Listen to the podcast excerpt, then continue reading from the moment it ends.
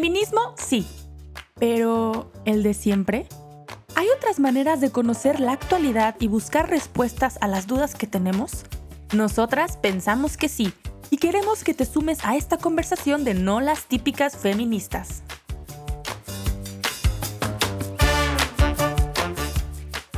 Bienvenidas, bienvenidos a otro episodio de No la típica feminista. El día de hoy estamos Chris y yo de hosts, somos las nuevas hosts de esta temporada y estamos muy emocionadas porque vamos a, entrevistar y tenemos aquí de invitada especial a una mujer a la cual yo, yo admiro mucho por su contenido que genera en redes, pero también porque creo que comparte con nosotras de No la típicas feministas este espíritu de curiosidad, ¿no? Este espíritu de curiosidad, de búsqueda de respuestas. Eh, y además que no lo hace solo por, por sí misma, sino que lo pone al servicio de muchísimas, muchísimas personas. Muchas mujeres que, que a través de, de su contenido, pues hemos tenido mucha mayor luz, ¿no? Entonces, bienvenidas, Cris, ¿cómo estás? Hola, hola, muy bien, pues muy emocionada porque además de una super invitada, un gran tema que yo creo que va a ser de la preocupación y de la inquietud de muchísimas mujeres. Así que hoy seguro que va a traer mucha luz este tema. Ay, sí, seguro que sí. Yo también creo que que es un tema, mm, pues sí, muy, muy controversial de pronto, que también se propone como una solución. Y bueno, para no dar más largas aquí, poder entrar al tema directamente. Eh, Clau, bienvenida, ¿cómo estás? ¿Qué tal? Muchas gracias por la invitación. Muy bien, muy contenta de poder estar con ustedes. Ahí estamos también nosotras muy, muy contentas. Y te quería pedir, Clau, si nos puedes ayudar eh, a presentarte, a decir como brevemente quién eres, qué es lo que haces, eh, por cuánto tiempo lo has hecho, ¿no? Ok, yo soy Claudia Cortés, soy Fertility Care Practitioner del modelo Creighton. ¿Qué es eso? ¿Con qué se come? Bueno, es la rama educativa de un sistema médico que busca educar a las mujeres y a las parejas para que conozcan cómo funciona su cuerpo y cómo funciona la fertilidad. Entonces, como dije, tiene dos ramas.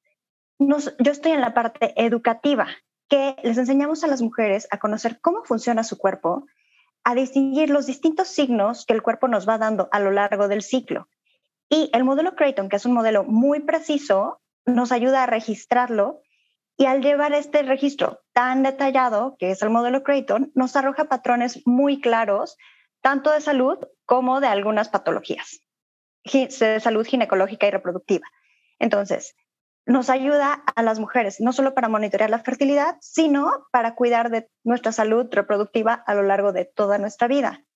Y pues también es un modelo de planificación familiar natural, que pues bueno, y entonces lo que les decía, yo estoy en la parte educativa y en la parte médica están ginecólogos, la mayoría, también hay endocrinólogos o de otras especialidades que han hecho una subespecialización en lo que llamamos naprotecnología, que es la única rama médica que sabe leer y interpretar las gráficas del modelo Creighton y de esta manera dan, eh, pues sí, ayuda médica, soporte para restituir la, fertilidad y el buen funcionamiento de todo el cuerpo.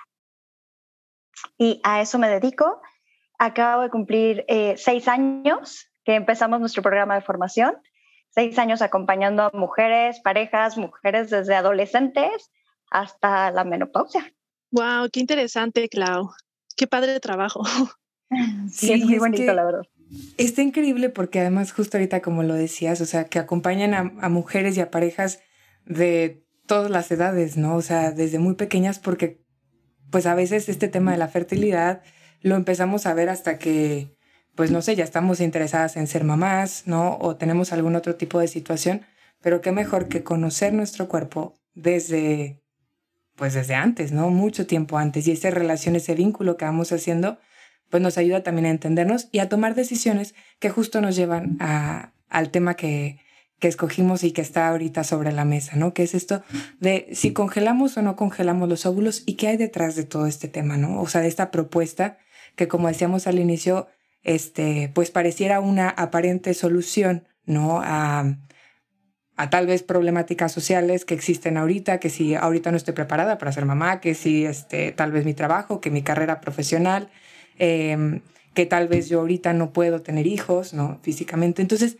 pues no sé, se plantea como una solución y queremos ponerlo sobre la mesa y decir, bueno, alguien que lleva tanto tiempo eh, pues conociendo de esto, estudiando esto y buscando eh, soluciones, pues cómo podemos ampliar nuestra mirada, ¿no? Al respecto y ser críticos, ¿no? De fondo.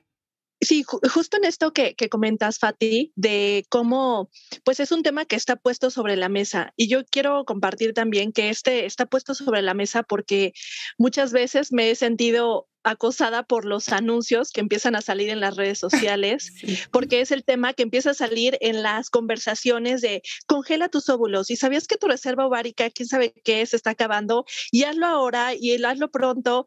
Es, por ejemplo, también un tema que entre muchas amigas y conocidas ha salido en los ginecólogos. Dicen es que cada vez que vamos con un ginecólogo nos dice, ¿y no quieres congelar tus óvulos? ¿Segura que no los quieres congelar?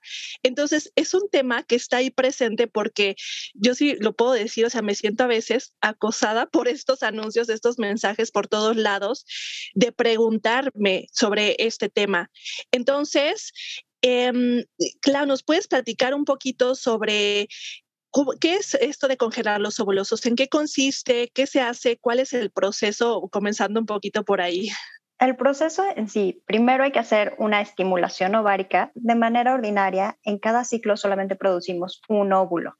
Entonces, no sería suficiente, lo que hacen es hiperestimular el ovario para que produzca una buena cantidad de óvulos. O sea, hay mujeres que llegan a producir hasta 20, ¿de acuerdo? Entonces están buscando que tengas por lo menos unos 10 para que los puedan recolectar y estos, y, estos óvulos, una vez recolectados, pasen a proceso de crioconservación.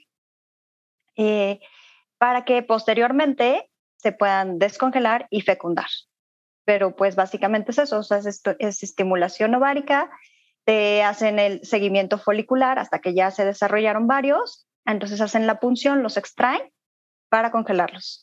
Oye, Clau, ¿y cómo esto de la hiperestimulación en qué consistiría? O sea, pensando en que las mujeres tenemos nuestro, nuestra sinfonía hormonal, ¿qué sería la hiperestimulación o cómo logran esta hiperestimulación para que se maduren tantos óvulos? Exacto, aquí viene una bomba hormonal, o sea, es un cóctel hormonal donde tu cuerpo produce determinados niveles cada mes. Bueno, en esta ocasión se va a meter una sobredosis para que haya una sobreproducción, ¿no? Entonces, si hay riesgos, tampoco es como, ah, no va a pasar nada. Si hay riesgos, puede haber riesgo de hiperestimulación, ¿no? Donde hay casos ya más complicados que incluso requieren intervención quirúrgica. Son los menos, la verdad es un porcentaje muy pequeño, pero sí es una complicación que se podría presentar. Y, por ejemplo, Clau, tú a este procedimiento o a este proceso, ¿no? De, congelar los óvulos, o sea, pues sí, para las mujeres, ¿qué ventajas y desventajas eh, identificas? Bueno, lo primero es eh, tomar en cuenta que el considerar la fertilidad únicamente, considerando buenos óvulos, buen esperma, es una visión muy reducida y muy fragmentada, ¿no? Para empezar, ¿de qué depende que se tenga buena calidad de óvulos? En primer lugar, de la salud de la mujer. Y esto lo quiero recalcar. O sea, más allá de la edad, de la salud de la mujer. Podemos tener una chica de 27 años con un síndrome de ovario poliquístico durísimo y la calidad de sus óvulos va a ser sumamente deficiente. Podemos tener una mujer de 38 años perfectamente saludable y sus óvulos van a ser de buena calidad. Entonces, creo que esto es súper importante considerar. Primero, la fertilidad es el reflejo de un cuerpo saludable. Entonces, el, fragmentar y decir, pues buenos óvulos y buen esperma, eh, pues no es cierto. O sea, no es lo mismo el embarazo de una mujer perfectamente saludable que el embarazo de una mujer eh, probablemente eh, hipertensa, con diabetes. Entonces, por más que tengas óvulos de una mujer de 20, si tienes condiciones que afectan tu salud, también van a afectar el embarazo. Entonces, creo que la principal desventaja es generar la ilusión de que podemos extender la fertilidad en la vida. Entonces, primero, me regreso. Eh, es cierto que los mejores años biológicamente para lograr el embarazo es alrededor de los 20. Pero, ¿qué pasa? Que pues ha evolucionado la cultura, la sociedad y ahora alrededor de los 20, pues apenas estamos empezando, ¿no? Apenas estás terminando carrera, y, obvio, y muchísimas queremos hacer posgrado y, bueno, lanzar nuestra propia empresa, hacer CEOs, todo. Y claro que los 20, pues todavía no estás pensando en ser mamá, ¿no? Pero ¿cuándo vas a empezar a, a pensarlo en tus treinta y tantos? Y cuando llega ese momento, pues todos los doctores eh, en fertilidad a los 35 tienden a desahuciar a las mujeres, ¿no? Entonces, por eso lo que decía Cristi, vemos tantos anuncios de te queda tanto tiempo y sabes que a partir de los 35 años, cada día, cada, casi que te ponen cada minuto de baja tu reserva ovárica y no sé qué. Entonces te empiezan a meter esto, miedo, miedo, miedo, miedo y te genera la ilusión de que, bueno, ok, congelo mis óvulos y ya en 10 años, 15 años, veré qué hago, ¿no? Pero tú no sabes si en 10 años, 15 años, podrías debutar como diabética o podría presentarse otra enfermedad y no va a ser lo mismo, ¿no? Entonces, sí, ha cambiado los tiempos, sí, las mujeres estamos esperando más para ser madres, pero pues la biología no ha evolucionado en, en ese tema. Entonces, esto de considerar la fertilidad de manera fraccionada sin considerar la salud de la mujer. Lo que les decía, para que haya un óvulo sano requerimos varios ciclos sanos. Entonces, lo que tú estás viviendo hoy va a afectar a tu ovulación de hasta dentro de tres meses. Entonces, no es nada más, eh, tengo óvulos sanos, es cómo está la mujer, que una de las principales causas de falla en las técnicas de reproducción asistida es no solucionar los problemas de fondo. Por ejemplo, de parejas que llevan años de infertilidad, que no han logrado el embarazo, lo primero que les recomiendan es un in vitro, ¿ok?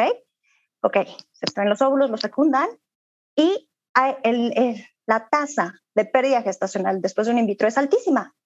¿Por qué? Porque nunca solucionaron el problema de fondo.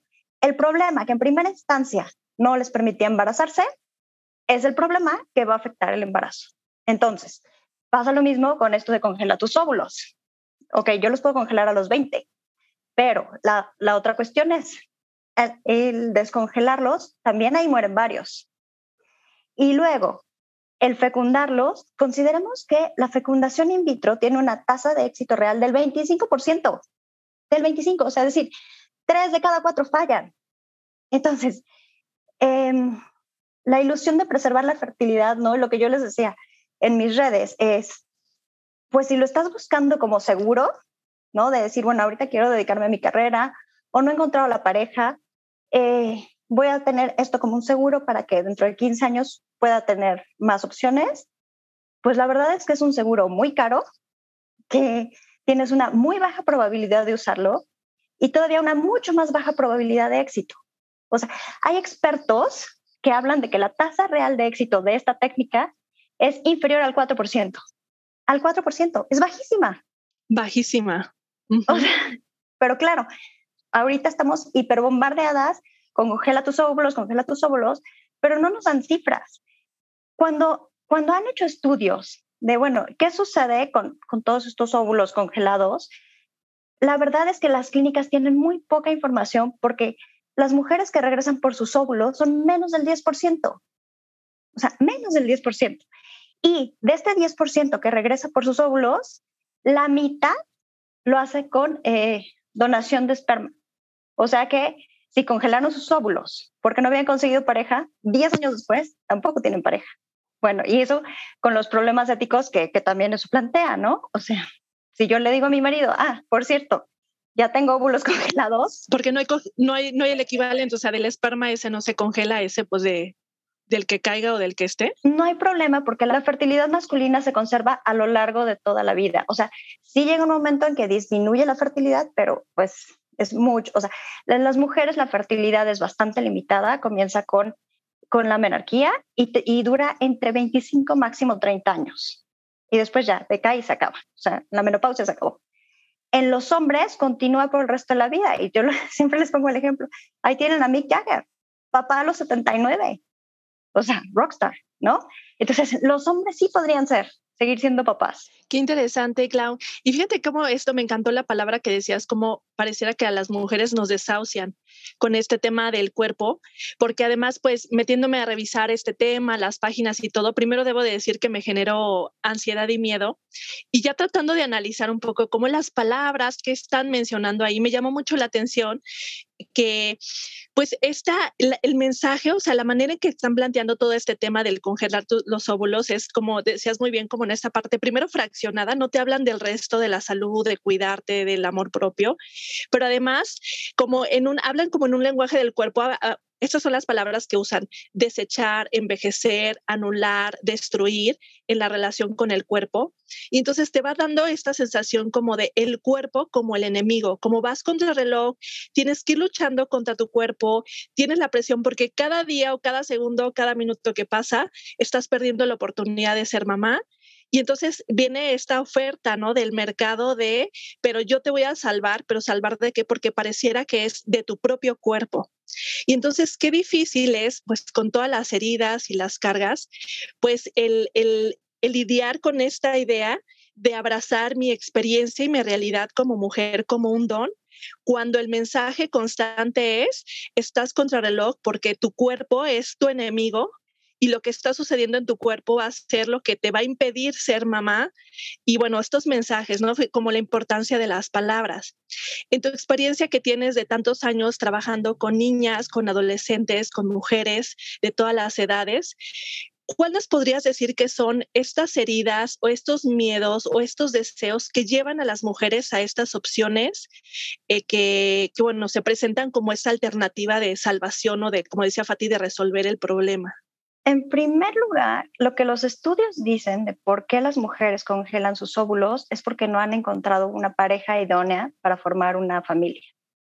Que ese es el principal problema. O sea, el 85% de las mujeres que congelan sus óvulos es por esta razón, ¿no? Entonces, en artículos que, leía, por ejemplo, en un artículo de Economist, hace todo un análisis muy interesante de por qué en las últimas décadas se les ha complicado mucho más a las mujeres encontrar una pareja para formar una familia. Claro que desde, el punto de vista de Economist, analizando la población de Estados Unidos, hablaban de que ahora por cada, eh, por cada tres mujeres que terminan la carrera, solo dos hombres en Estados Unidos terminan la carrera. Eso significa que el poder adquisitivo hoy en día está más en, el lado de las mujeres. Eh, y bueno, empieza a plantear una, una serie de cuestiones a nivel socioeconómico que hacen que primero estemos retrasando la maternidad y que nos sea más difícil encontrar una pareja, porque pues obviamente ya pensamos más en, en todo el tema económico y mantener una familia y pues cada vez eso cuesta más, ¿no? Entonces, es una de las razones por las cuales se, se, atrasa la maternidad. Yo creo que en América Latina la cuestión es un poco distinta. No creo que estemos en la misma situación que en Estados Unidos. Sin embargo, una de las razones que yo veo es que desde muy chiquitos empezamos a jugar al amor y se los voy a decir así, jugar al amor y empecemos a experimentar y desde muy chiquitos se nos mete el experimenta y el placer y tu cuerpo. Entonces, cuando ya llegamos a una edad donde sí estamos en condiciones de pensar en una relación estable, ya llegamos muy lastimadas. Entonces, ya no estamos, ya, ya no creemos en el amor, ya no creemos en el para siempre. Yo ya, ya, me da miedo. pasado, historia, todo. Una carga. Ya traemos un corazón, un corazón muy roto donde ya a tus veintitantos, ya no te la cuentan, ya no te vas a aventar así de, ay, el amor con, aunque sea con, como decían antes las abuelitas, aunque sea con cebollas y pan, y nosotros la libramos, ya no, ya no te vas a comprometer tan fácil, ¿no? Entonces, ¿quieres más garantías? Entonces, claro, nos estamos casando más tarde, si es que te casas. Y, y, a ver, y lo que me refiero a casarte, porque pues en casarte es cuando ya piensas en una relación más estable, que es en el ámbito donde pensarías en traer hijos. ¿No? Entonces, yo creo que esa es una de las razones. Estamos retrasando más la maternidad y, pues obviamente eso trae muchas más complicaciones. Cada vez me o escucho más, es que claro, como que cada vez hay más infertilidad, cada vez hay más infertilidad, claro, porque antes nuestras abuelas a los 27 años ya traían ahí su sequito de siete niñitos, ¿no? Y nuestras mamás pues un poco más grandes y nosotras, muchas amigas, a los 40 estamos viendo qué onda con los niños. Entonces, por supuesto, no es lo mismo la fertilidad a los 20 que a los 35 que a los 40. Por eso cada vez lo estamos viendo más. Primero, por ese tema de que se está retrasando la maternidad. Y otro tema, porque lo estamos viendo más, es porque es una industria billonaria. Entonces, sí, se está promoviendo, incluso antes de la pandemia en Estados Unidos, hacían lo que se llamaba las fertility parties. Entonces, targeteaban así todo su mercado invitaban a las chicas a estas fertility parties en las clínicas y les explicaban todo y te hacen paquetes para que pagues. y por si sí o por si no, congela tus óvulos. Entonces sí es un tema que, que se ha puesto muy en boga por estas dos razones, porque estamos retrasando más la maternidad y porque es una industria billonaria, que por supuesto conviene promocionar. Sí, y que aquí, o sea, la industria no es solamente la, la congelación de los óvulos, sino también el miedo y las heridas de las mujeres, porque también de eso se puede hacer negocio. Y bueno, quería puntualizarlo también. Que, que, se conoce, ¿no? O sea, es una estrategia buenísima, el miedo. El miedo, o sea, espántalas y vende. Y tan así, o sea, que nosotras también, o sea, ahora que estábamos como indagando más y ahorita lo que compartías, Cris, ¿no? De decir, a mí me da ansiedad, o sea, el que me digan de que, ah, ya se van a acabar, o sea, se está acabando como tu tiempo fértil, ¿no? Como que te hace cuestionarte muchas cosas. Pero eh, ahorita quería rescatar unos puntos, eh, Clau, que decías y que mencionabas. ¿Cómo es, o sea, esta visión que tenemos de las situaciones como aisladas, ¿no? O sea, tendemos a aislar las situaciones, las problemáticas, y entonces las soluciones son también aisladas, que digo, por el otro lado veo este tema del modelo Creighton como, como una solución o, bueno, como una respuesta, como una respuesta a esta inquietud, em, pues de forma mucho más integral, ¿no? O sea, y justo lo que mencionaba también esta Cris, ¿no? O sea, como que a veces en el discurso se plantea nuestro propio cuerpo como el enemigo y entonces eso nos va, pues, como separando, ¿no? Separando poco a poco y decir, o sea, y, tan así que es como esta misma visión que tenemos muchas veces de la menstruación, ¿no? Y que dices como, ay, no, y que estoy en mis días otra vez y que no quieres que te baje. Y entonces dices, ¿por qué? ¿Por qué nos hemos educado así, no? Este, como separándonos, eh, enemistándonos con nuestro cuerpo, con nuestra propia naturaleza femenina, ¿no?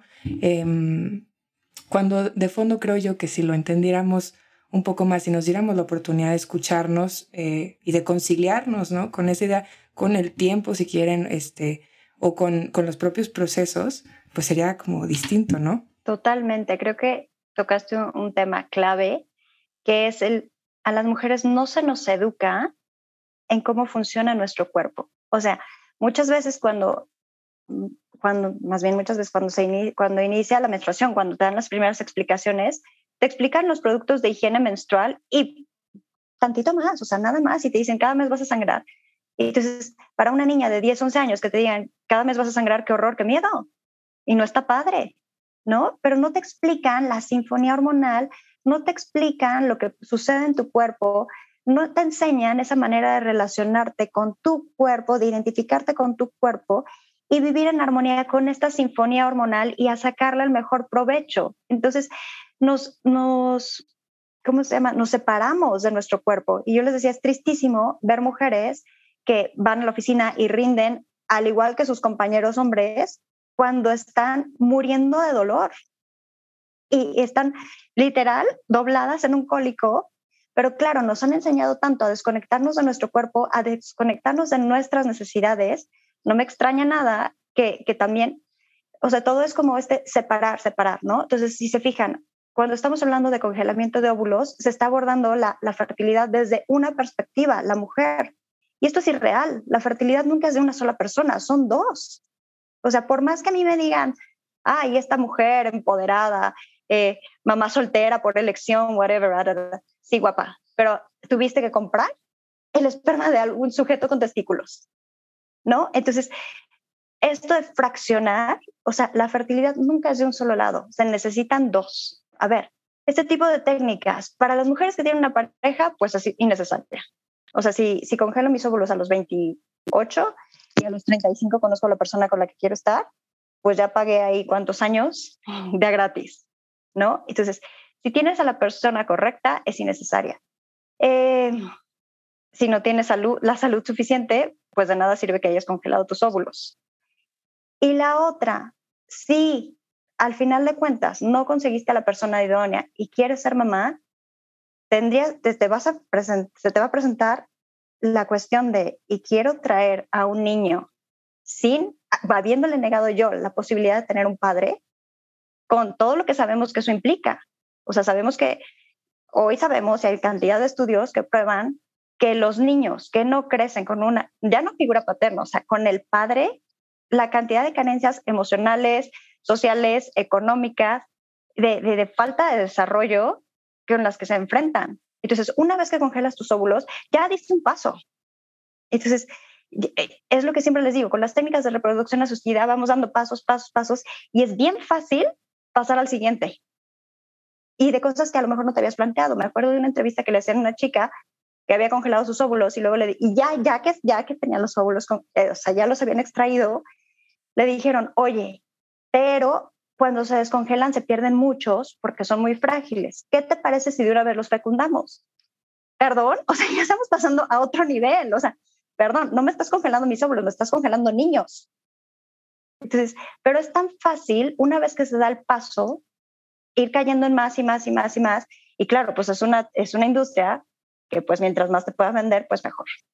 Sí, qué difícil porque entonces vamos viéndolo como una montaña de heridas también, como esto me encantó, como lo decías, que es como desconectadas del cuerpo, sin una pareja o la pareja que a lo mejor este, quisiéramos, sin eh, la información y el conocimiento, y vamos dando pasos, pero sin las bases de, de comprender, de conocer, de respetar nuestro cuerpo, la reproducción, la sexualidad humana. Y en este sentido, pues muchas veces, o sea, la sensación que, digo, lo comento, que he oído de, de amigas, de todo, es esta sensación de, es que ya no tengo alternativas, ¿no? Ya se me acabó el tiempo, ya no tengo alternativas. Y bueno, eh, lo que hemos dicho, ¿no? Van jugando un poquito con esto, pero bueno, en este sentido, tú que eres una experta en todo este tema de la, de la sexualidad, de la fertilidad humana, de la salud eh, de las mujeres, ¿Cuáles entonces son aquellas alternativas que podemos, como en este grado de ir haciendo conciencia, se pueden ir ofreciendo en las diferentes etapas y periodos de la vida, pero también pensando como a las mujeres que están con estos temores o estos miedos o con esta desconexión con el cuerpo, ¿cuál es la alternativa que puede haber de decir, queremos opciones dignas, opciones que no nos fracturen de nuestro cuerpo, que no hagan negocio del miedo y las heridas que tenemos, que no nos prometan esta magia o falsas expectativas de que todo se va a resolver si lo congelas ahorita. ¿Cuáles pueden ser como las alternativas que hay ante esto? Yo creo que la primera, y, y no solo alternativa, creo que sería como un básico, es el aprender a conocer nuestros ciclos y a ver, no es comercial, pero siempre les digo, grafica tus ciclos porque te va a dar muchísima información sobre tu cuerpo y sobre tu salud. Es más, muchas veces vas a poder detectar enfermedades antes de que empiecen a dar síntomas. Entonces, em, este conectarte con tu cuerpo también te puede ayudar a ver cuando efectivamente, efectivamente tu salud reproductiva está ya declinando, ¿no? Y creo que es mucho más empoderador tener la información en la mano y decidir a partir de, pues sí, con, información, que a partir del miedo. Porque podrías tener 38 y estar perfectamente saludable y poder concebir sin ningún problema. Y podrías tener 29 y tener 20 mil problemas. Entonces creo que en primer lugar el poder de conocer, que también este conocerte, identificarte con tu cuerpo, que te lleve a un identificarte más contigo misma y con lo que quieres en la vida, ¿no? A ver, de verdad lo que quieres es llegar a ser CEO de tu propia empresa y ya a los 40 años vas a ver con quién te quieres casar. ¿Es lo que tú realmente quieres? ¿No? Entonces creo que planteárnoslo con realismo, yo creo que también eh, la naturaleza es sabia. O sea, si por algo después de determinada edad las mujeres ya no podemos físicamente, pues también físicamente no tienes la misma energía que tienes a los 20 que tienes a los 40 para, para criar un niño, ¿no? Entonces, creo que también vale la, plena, la pena plantearnos con mucho realismo, en lugar de generar ilusiones falsas de, bueno, pues yo voy a congelar ahora mis óvulos y ya en 10, 15 años veré qué hago, ¿por qué no me planteo hoy con realismo qué quiero yo de mi vida? No ahorita, no en dos años, qué quiero yo de mi vida para el resto de la vida. Y si me quiero casar, sí tengo que ponerlo sobre la mesa y no dejarlo para cuando ya sea CEO y ya no tenga nada más con que entretenerme. O sea, creo que sí vale la pena, o sea, si vas a pensar en traer hijos al mundo, espero que les pase por la cabeza el hacerlo con la persona indicada y darle a, esa criatura la oportunidad de tener una familia, ¿no? Que, que, es el ambiente adecuado donde nos desarrollamos los humanos. Entonces, y que es parte de conectar también con el cuerpo, ¿no? O sea, de escucharlo, también escuchar mis anhelos, mis sueños, mi vocación, mi misión, todo lo que yo integralmente como persona, hacia dónde, en dónde quiero donarme, ¿no? Finalmente es como mujer, porque pues la fertilidad, pues sabemos que es mucho más allá que de la parte biológica, o sea, puedo dar vida en muchos espacios, pero qué interesante como este tema de la conciencia, ¿no? Que sea un don elegido y dado de dónde me quiero donar y, hacerlo desde el conocimiento y del amor del propio cuerpo, de sus propios procesos y sus tiempos. Sí, y digo, a mí también algo que, que traía en el corazón, em, o que he traído en el corazón en este último tiempo, yo trabajo en el área de comunicación y difusión de la ciencia, ¿no? Muchas veces me toca, eh, o he tenido la oportunidad de, entrevistar a mujeres que están em, desarrollándose profesionalmente y que han tenido em, pues cargos de muchísima, muchísima importancia, ¿no? En las instituciones en las que participan y tal. E invariablemente cuando les preguntamos, ¿no? Como cuál, sido, cuál ha sido, perdón, el principal reto en el desarrollo de su carrera científica, todas las, las mujeres que, que, hemos entrevistado y que son madres, el principal reto que mencionan es ese, es el congeniar la crianza con el desarrollo profesional, ¿no? El, el sentir esta presión de que, o sea, tendría que criar una familia como si no trabajara y trabajar y dar resultados como si no estuviera teniendo una familia, ¿no? Como si no tuviera hijos. Em, entonces, digo, ahora que estábamos platicando, ¿no? De todo este tema, eh, pienso en muchas mujeres, ¿no? Que, que me han dicho, es que Fátima, yo creo que no tendríamos por qué elegir, ¿no? Entre una cosa u otra, sacrificar mi carrera profesional, mi desarrollo, mis anhelos, mis capacidades, este, por formar una familia o al revés, ¿no? O sea, ese anhelo que tengo yo de, de, entregarme a los demás, de formar una familia con la persona con la que amo o de criar a, a mi hijo, ¿no? A mi hija, este, pues no, no tendría por qué eh, sacrificar uno u otro, ¿no? Sin embargo, sí hay muchas eh, presiones, ¿no? Sociales y a mí, no sé, como que le he dado vueltas en el corazón a este tema de decir, es que la mujer no es más o menos, o sea, no es mejor o, o peor por el hecho de ser mamá, ¿no? Este, o por el hecho de ser una profesionista eh, CEO de su empresa, ¿no? Eh, nuestro valor no proviene de, de ello, ¿no? Sin embargo, cuando creo que conectamos con nosotras mismas y con lo que estamos pues deseando, anhelando, ¿no? En el fondo, y nos lo planteamos de verdad, pues entonces es mucho más fácil dar pasos, ¿no? A, a ello y enfrentar y decir, bueno, este, vamos buscando, buscando soluciones desde donde estoy, ¿no? Para, para esta realidad. Em, pero sí, como que lo tenía en el corazón y ahorita que las, eh, las escuchaba, nos escuchaba, sí, sí quería también compartirles, ¿no? Esta, esta situación o esto que traía. Fátima, es que acabas de tocar un punto súper importante, este tema de tener que decidir entre, entre mi familia y mi desarrollo profesional. Me venía a la mente que hace pocos años no me parece que no más de seis, empresas grandes como Facebook, como Google, empezaron a ofrecer como prestación de, empleado para atraer más personal joven el congelar los óvulos, ¿no? Entonces, si tú te vienes a trabajar conmigo, yo te ofrezco esta prestación para que puedas congelar tus óvulos. Entonces, como analizar desde la parte, desde, pues sí, desde la parte empresarial, esa sería la respuesta. O sea, creo que aquí es un parche a un tema de fondo mucho más grave, que es la falta de apoyo a la maternidad, ¿no? O sea, porque ¿qué mensaje están mandando estas empresas a estas chicas? Es, dame tus años productivos, no te preocupes por la maternidad, yo te apoyo, tú creces, y el día que quieras ser mamá, pues ese día te vas y te haces lío tú con tus hijos, ¿no? Entonces, en lugar de generar espacios no sé, o sea, guarderías dentro del, o sea, Google, por favor, por supuesto que podrías tener unas guarderías ahí dentro de Google, facilitar que pudieran amamantar.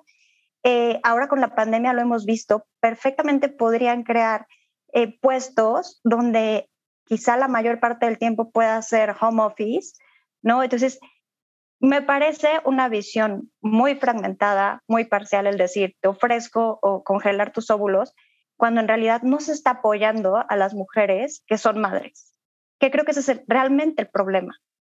Entonces, dice, me hizo muy importante lo que dices, o sea, qué triste que una mujer tenga que elegir entre su carrera y su vocación de madre. Me parece terrible y, que este tipo de prácticas eh, además lo fomentan.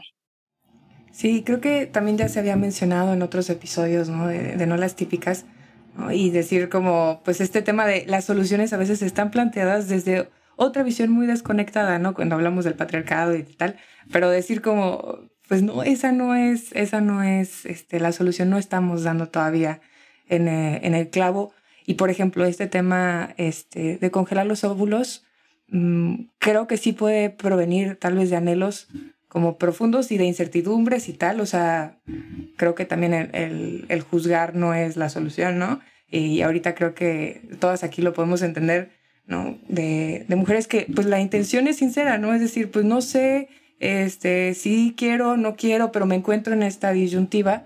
Eh, pero también el, el, pensar y escucharte creo que ayuda mucho en el sentido de ver que hay otras, otras alternativas mucho más integrales, ¿no? Lo que mencionábamos, y que en la medida en la que nos vayamos escuchando a nosotras mismas, que vayamos conociéndonos, em, pues esas, esas soluciones se pueden dar, ¿no? En, que estemos más conectadas con nosotros mismos.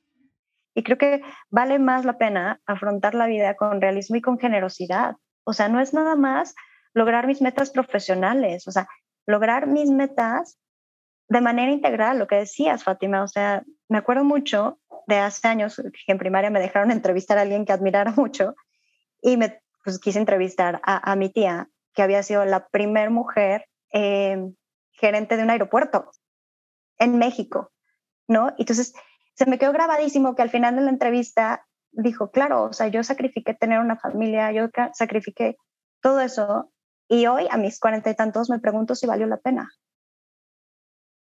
Híjole, yo me acuerdo, yo estaba chiquita y se me quedó grabadísimo decir, uy, pues ya no sé, ¿no? Y qué triste que les generen la ilusión de, bueno, puedes hacer todo, te puedes comer el mundo y ya luego piensas en eso, cuando la realidad es que la tasa de éxito de esta práctica es bajísima. Sí, y que también tiene muchas otras implicaciones, ¿no? O sea, es decir, bueno, eh, ¿qué hacemos con todos los óvulos, ¿no? Congelados.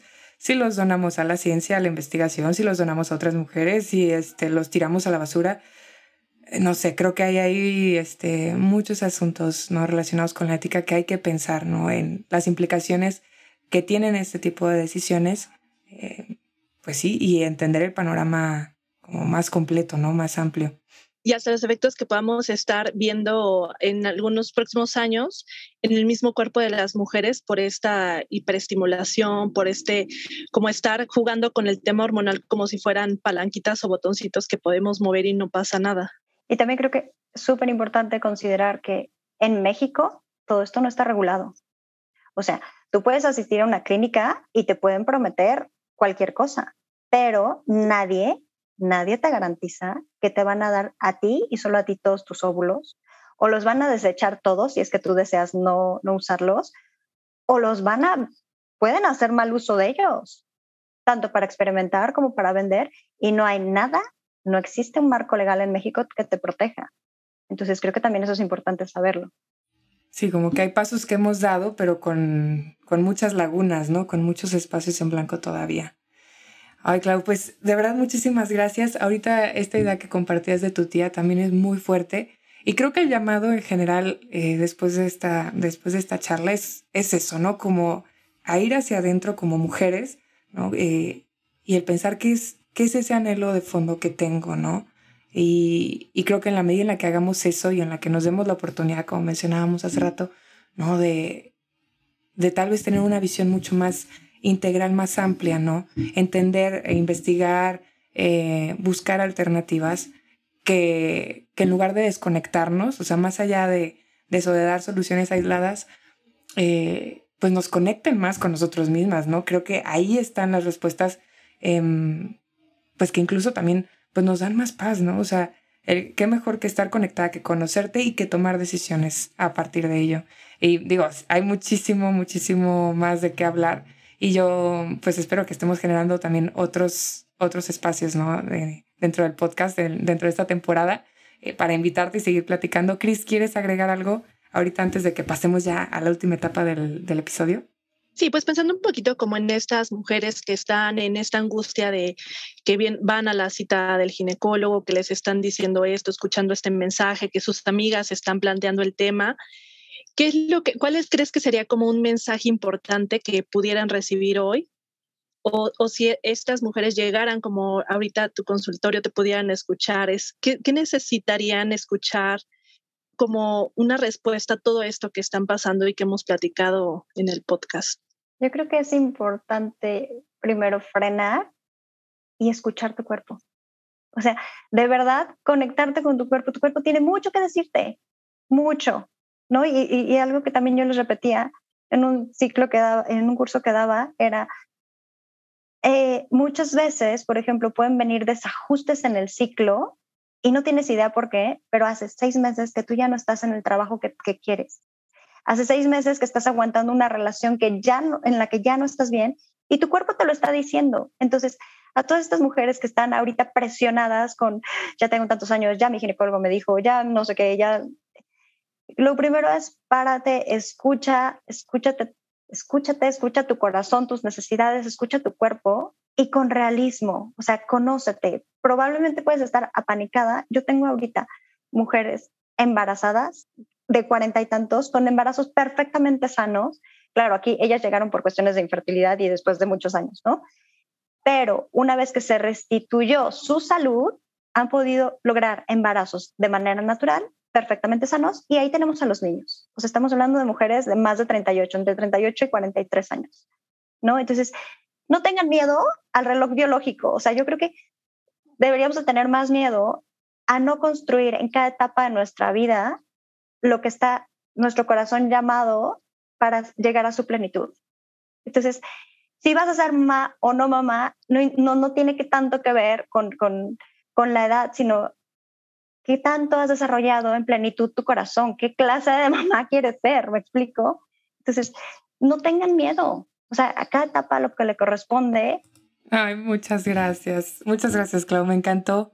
Me encantó ese mensaje para todas las mujeres que nos están escuchando creo que eso, el hacer una pausa y, decir no tengan miedo, o sea, vamos, vamos dándole tiempo a esta situación y profundizando en estos temas desde dentro, ¿no? Desde dentro, pausando todas las prisas y las carreras que, que, la vida nos va poniendo, ¿no? Vivimos a un ritmo demasiado, demasiado acelerado.